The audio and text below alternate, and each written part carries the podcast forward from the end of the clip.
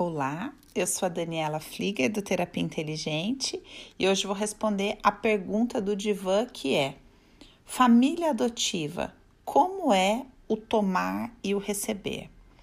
Essa é uma questão bastante profunda, muito pedida pelos alunos para que eu fizesse um aprofundamento. Então, aqui eu vou fazer um parênteses para falar com os alunos, porque essa também é uma forma de comunicação entre a gente.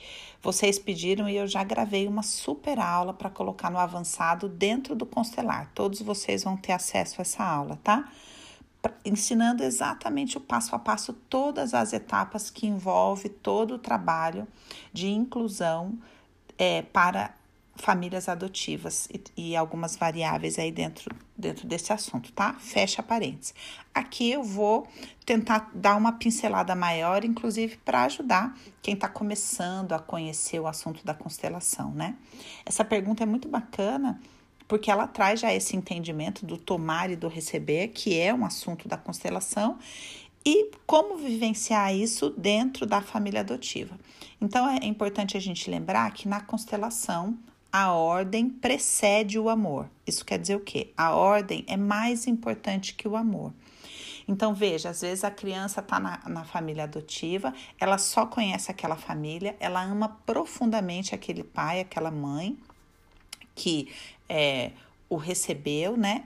Mas sem que a ordem seja respeitada, esse amor não pode fluir na sua máxima potência. Isso quer dizer o quê? Que a ordem envolve incluir tomar pai e mãe biológico, mesmo que não se tenha nenhum conhecimento a respeito, mesmo que se tenha uma história terrível, né? Como a gente já ouviu, ah, me deu, é, fui achado no lixo. Olha, já ouvi histórias assim difíceis, né, para as pessoas poderem tomar esse pai e essa mãe.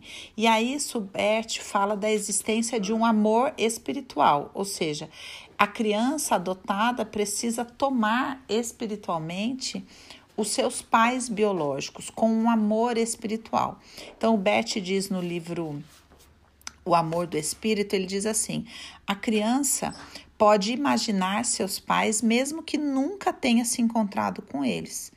Precisa apenas voltar-se para dentro de si e assim saberá tudo sobre eles, pois eles estão presentes dentro dela estão presentes fisicamente, pois vivem nessa criança e também estão presentes em sua alma.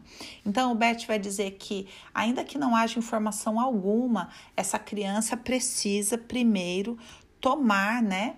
Este pai e essa mãe a partir desse contato profundo interno. E quando eu falo essa criança, eu tô falando de um adulto, né?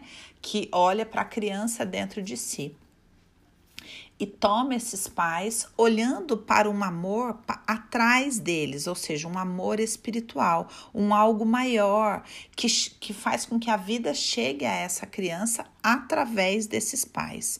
E aí tomar esse, essa vida com humildade, da maneira como foi possível é, olhando para esses pais com um amor de gratidão, com um amor de aceitação, com um amor que transcende as condições, um amor espiritual, e aí então essa criança pode se voltar para os pais adotivos, para a família adotiva e receber este amor da família adotiva com é, humildade, entendendo, olha, eu sou grata por ter sido acolhida, por ter sido recebida por vocês, sabe?